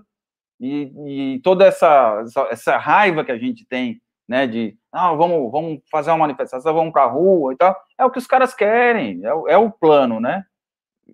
Estão organizando para isso. Então, a minha sugestão é, a, a, em vez de falar em insurreição, tem, a gente fala em estratégia de, de não, é, não é como falou, né, eu ia até cometer o mesmo erro aqui, né, de, de falar de estratégia de tomada de poder, não é como o Zé Dirceu falou, né, a gente tem que tomar o poder. Quando fala em tomar o poder, os, os bocó aí, né, da, da direita falam, ah, viu como eles querem tomar o poder, eles estão querendo, querem dar um golpe. Não é isso. É estratégia dentro do universo jurídico e político que a gente consiga transformar esse país de novo num, num roteiro é, que observe e que dê atenção ao, aos brasileiros e, e à população, né? Se querem chamar isso de socialismo, que chama de socialismo enfim no rabo esse negócio de, de briga que eles têm aí de, de, de, né, de, de querer inventar inimigo. É que o, o Brasil é feito para quem, né? Os países, as nações são feitos para quem? Para as pessoas, né? Para que vivem ali. E essas pessoas precisam de ambientes equilibrados ecologicamente para viver. Precisam de água, precisam se alimentar. Então tem que tem que rumar o país para isso. Precisa de habitação, precisa de educação, precisa dessas coisas. Dinheiro tem, recurso tem, né? Precisa de terra indígena demarcada para as populações viverem, né? Então é isso. Ah, agora, o que ah, a gente está nesse meio, né? Quando a gente fala, não, tem que ter manifestação, insurreição, a gente está dentro de uma armadilha que, que os militares colocaram a gente. Então, a minha sugestão é 2021 que a gente tenha aí estratégias inteligentes para ocupar esses espaços para uh, que o nosso país volte a ser para a população, né? Volte a ser para o povo. E não para o dinheiro, e não para comprar brinquedinho que não vai funcionar nunca. Brinquedinho de para os militares aí que querem comprar né, os seus satélites que não funcionam, né, querem, querem fazer parte aí de uma corrida é, tecnológica de uma guerra fria que, que vai, é furada, né? Não, não, não tem como fazer, comprar um brinquedinho de outro e dizer que está na disputa, né? Ou, ou fortalece o próprio país, fortalece a educação e, a, e, a, e as estruturas dentro do país para que elaborem né, a sua própria defesa, tem tecnologia possível de ser desenvolvida. Foi assim que fez a China, porra. foi assim que fez a Rússia. Né? São dois países que estavam aqui junto com a Índia, junto com a África do Sul, no Brasil para fazer um, um, outro sistema, né? Mas os militares querem baixar a cabeça para a OTAN, né? Para os Estados Unidos, para o Reino Unido. Por quê? Porque lá são os brancos que mandam, e eles querem ser os brancos que mandam aqui, né? Que com, combinado com os brancos de lá. E é isso, é um jogo étnico, gente. É um jogo racial. Esses caras são racistas. Então aí não consideram os demais brasileiros como pessoas que devem receber a, a, os seus direitos. Eles acham que né, tem que selecionar as pessoas, né, o Bolsonaro fala, por que, que o Bolsonaro vai em Praia Grande, em São Paulo, falar para as pessoas que, né, que, que não precisa usar máscara? Porque lá em Praia Grande é a população que está lá, se morrer 10 ou 100, ele está se cagando. Agora eu quero ver ele ir lá dentro dos quartéis, onde ele vai fazer campanha, e dizer não usem máscara e não tomem vacina. Filha da puta desse Bolsonaro. Faz isso, eu quero ver. Desculpa, gente. Tô puto. Em 2021 ficamos, ficamos, continuamos todos indignados com essa camarilha. A gente não pode perder a indignação. Muito bem, Nuno Nunes, aqui filósofo, educador, indigenista, nosso analista aqui internacional também, geopolítico e indignado, com sangue no olho. Passa aqui, João, rapidinho suas considerações finais. É, eu, assim, o, o que eu, eu, não tinha colocado antes, né, que a, o cenário é, uh, não, não tem mais o auxílio emergencial, a tendência é convulsionar, né? 60 e poucos milhões de pessoas sem poder se sustentar e comer, onde tiver alimento, o pessoal vai buscar onde tem alimento. Aqui não tem um bairro aqui de Porto Alegre que o caminhão chegou com alimento para assistência social, o caminhão foi quase atacado, só não foi atacado, né, porque a polícia chegou para proteger o caminhão. Eles não vão ter condições de proteger todos os caminhões com mundaréu, muita gente passando fome. Então, é, aquela história que o parece que o governo, o comando militar, ele articula várias possibilidades. Ele bota, ele faz situação em oposição e ele aposta no caos. Se o caos vier, ele tem alternativa ao caos, que é a população aceitar que eles voltem no comando do ponto de vista militarizado explícito, né? Botando tanque na rua e o, cambu, e o escambau fazendo as intervenções como fizeram no Rio de Janeiro. Lembrando, Nuno, que tu tens aí uma placa da Marielle que a gente está há dois anos, né, mais de dois anos, que não foi apontado quem matou Marielle. Quem matou a gente sabe, mas quem mandou matar Marielle? Quais são as relações que os mandantes têm com as milícias e com o atual comando do país? Os militares que intervieram lá, e a gente tem um, um ministro aí, está tá na Casa Civil, estava comandando a intervenção lá. Cadê as informações? Ou ele não tinha um serviço de inteligência eficiente capaz de saber quem estava por trás do assassinato de Marielle? Aí eu tenho, ou não tinha uma inteligência eficiente, ou se calou porque afetava aliados do, do, do atual governo e deles, né? Então, é, esse é um troço, sim, não está explicado quem mandou matar Marielle e fica ali a nossa, nossa lembrança. Eu queria uh, concluir fazendo a indicação de um filme que eu botei ali no, na, na já, no, já coloquei ali, que é o Silêncio dos Homens. Eu ontem tive a oportunidade de assistir esse filme, absolutamente necessário para pro, todo mundo no país, principalmente para os homens assistirem esse filme, no sentido que faz, mexe aí com com as entranhas aí de por que, que, a, que a violência dos homens em relação às mulheres ainda é tão intensa nesse país.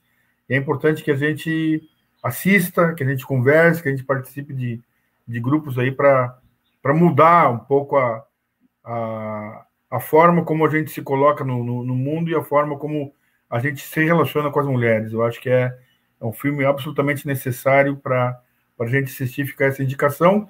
2021, muita coragem, muita energia e a gente vai para as cabeças com essa galera. A gente não vai se apequenar, mesmo uh, esses, essa galera nos ameaçando.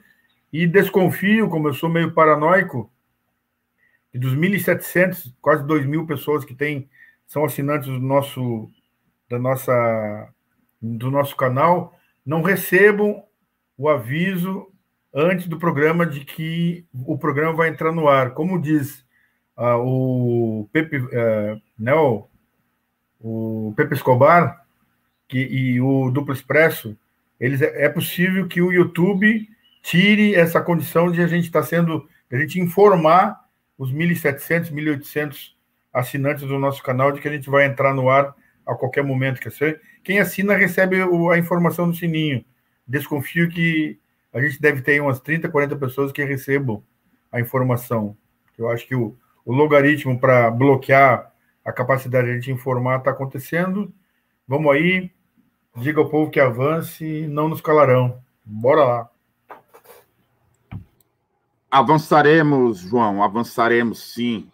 É, lembrando que ontem né, foi o dia de posse aí de vários vereadores indígenas, é, prefeitos, e é uma situação ali de pesqueira, Pernambuco, que a gente já tratou aqui, do, do, do Marquinhos Chucuru, que tomou posse um prefeito interino, que o STF colocou o julgamento do, do, do Chucuru, do Marquinhos Chucuru, para é, fevereiro, apenas, enquanto dá posse até para gente que está na cadeia, é, como já aconteceu várias vezes, não dá posse para o Marquinhos Chucuru, que foi legitimamente eleito ali em Pesqueira. Muita força aí para o nosso querido parente Marquinhos Chucuru.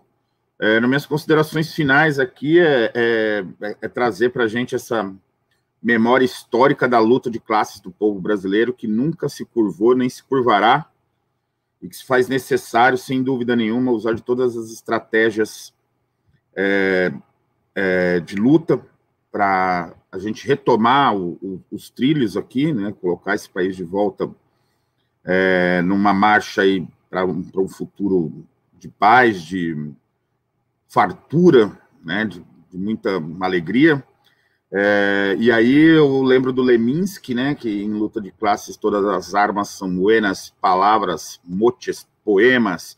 Então nós temos aí que abraçar isso mesmo é, e, e, e, seguir aí na, na, nos nossos campos a necessária, aliás, não só necessária, como urgente, que é dar o bom combate, é o que nós fazemos aqui todo sábado, no nosso semanário Observatório Indigenista, análises das questões indígenas e indigenistas do Brasil e do mundo, sempre aqui no YouTube, às 11 horas, todo sábado, sem falta, e também retransmitido ali pela Rádio Cultura M de Curitiba, 930 no seu rádio, e, caso você esteja no Paraná, e na www.cultura930.com.br. Agradecemos aqui a audiência de todos aqui que estiveram conosco aqui. Fábio Martins, Vinhandeiro Eté, a nossa querida Dayara, o Jones, o Bauer, enfim, todos aqui, o Matheus, que interagiram aí conosco hoje, a nossa querida Cauane Maia. Lembrando aí que sábado que vem estaremos aqui no ar e fazendo esse, esse bom combate. E eu deixo aí como uma, uma indicação né, de, de filme, também igual o João, eu, eu fiquei muito tempo resiliente aí com relação se eu assisti ou não, como, né, tenho uma preferência meio esquisita para as coisas, mas resolvi, como método de estudo, ver a, a Democracia em Vertigem, da Dona Petra. Recomendo aí que assistam e possam ali, apesar de a gente saber de várias é, coisas que já estão ali, que aparecem nesse filme, mas é sempre bom relembrar porque memória é luta, por isso que no, temem a história e a memória, a verdade e a justiça. Um abraço aí para todos, até sábado que vem. Diga ao povo que avance, não passarão e venceremos. Diga ao povo que avance. Avançaremos.